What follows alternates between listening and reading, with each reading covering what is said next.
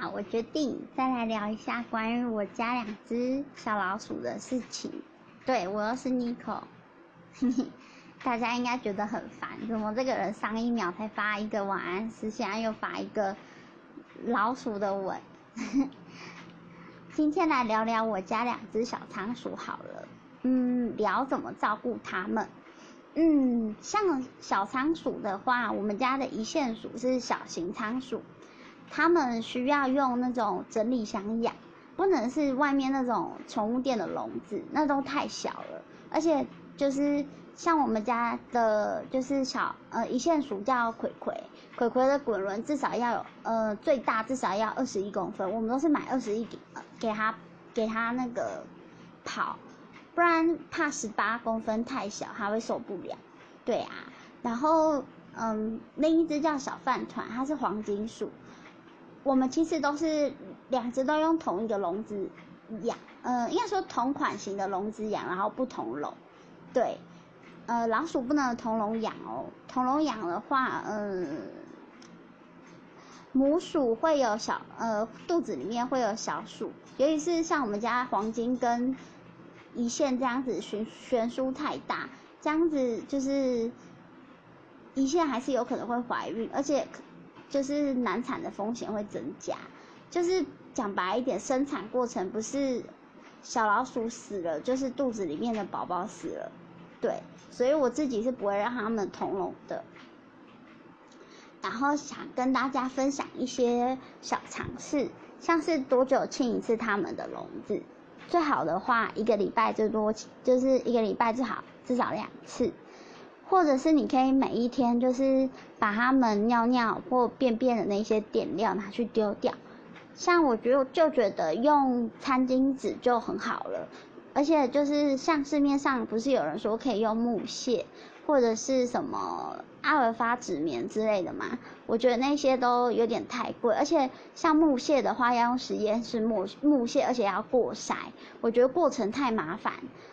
餐巾纸是最便宜好用的，而且比较比较不会有粉尘，不会伤小老鼠的呼吸道。对我们当初养的时候有考虑到这一点哦。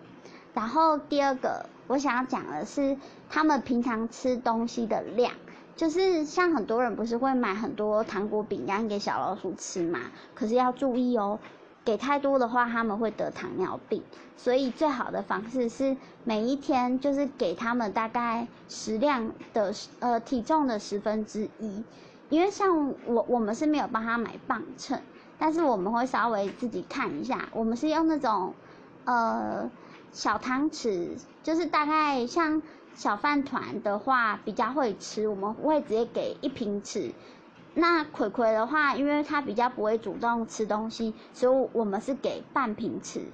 我们是这样子抓量，然后看他们就是到时候吃多少，然后来预估每天他们吃的量，不会给太多，也不会给太少。因为像他们这两只，平常每一天都要喂两次爱莫瑞。爱莫瑞是一种营养品，就是呃，如果你想要让你们家小老鼠吃的话，可以去那种野生动物医院。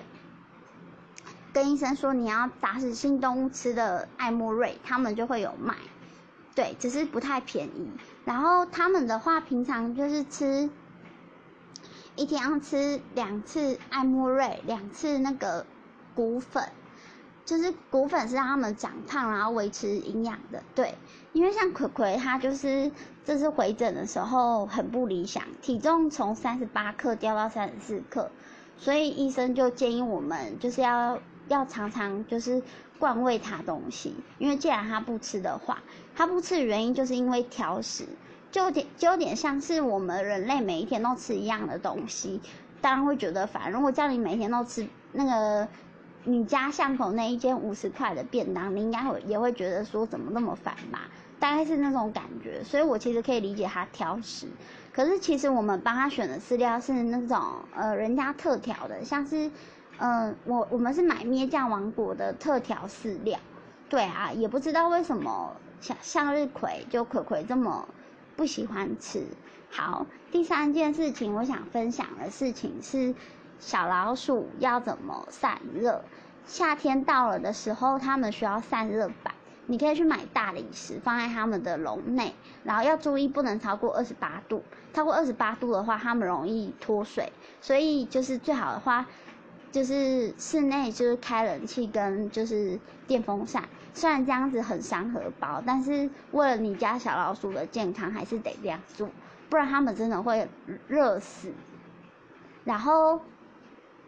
像水跟食物的部分的话，嗯，食物的话。我们自己是每天都会换水的话，大概两三天换一次，然后每天都会检查，就是因为它是滚珠式的那种水瓶，会检查它那个滚珠出不出的水来。如果水出不来的话，我们就会换掉水瓶。对，这很重要哦，因为之前有鼠友就是在家发现自己的小老鼠就是因为疏忽，所以就这样走了，所以我们就很小心在这方面。对。好，还有一个就是还有一件事情想要分享，怎么清小小仓鼠的夹囊？其实一般状况下他们是会清的，但是像某一些特特例，他们就不太会清自己的夹囊。像我们家的葵葵一线鼠就慢性的夹囊炎，就是它会喜欢把食物都藏藏起来，然后不会把它吐掉。照理来说，回自己的遮蔽物那边要吐掉，它不会，它就藏着，所以就会发炎。发炎就是会有恶臭，然后它会发烧，然后那个地方就是如果顾不好的话，会整个烂掉，甚至是甲囊会整个掉出来。对，所以这个要很小心。我们是自己每天都有在观察它的甲囊干不干净，然后也会用消毒药水帮它消毒。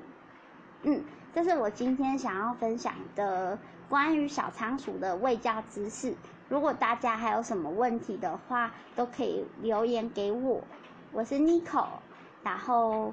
嗯，谢谢大家的收听，晚安。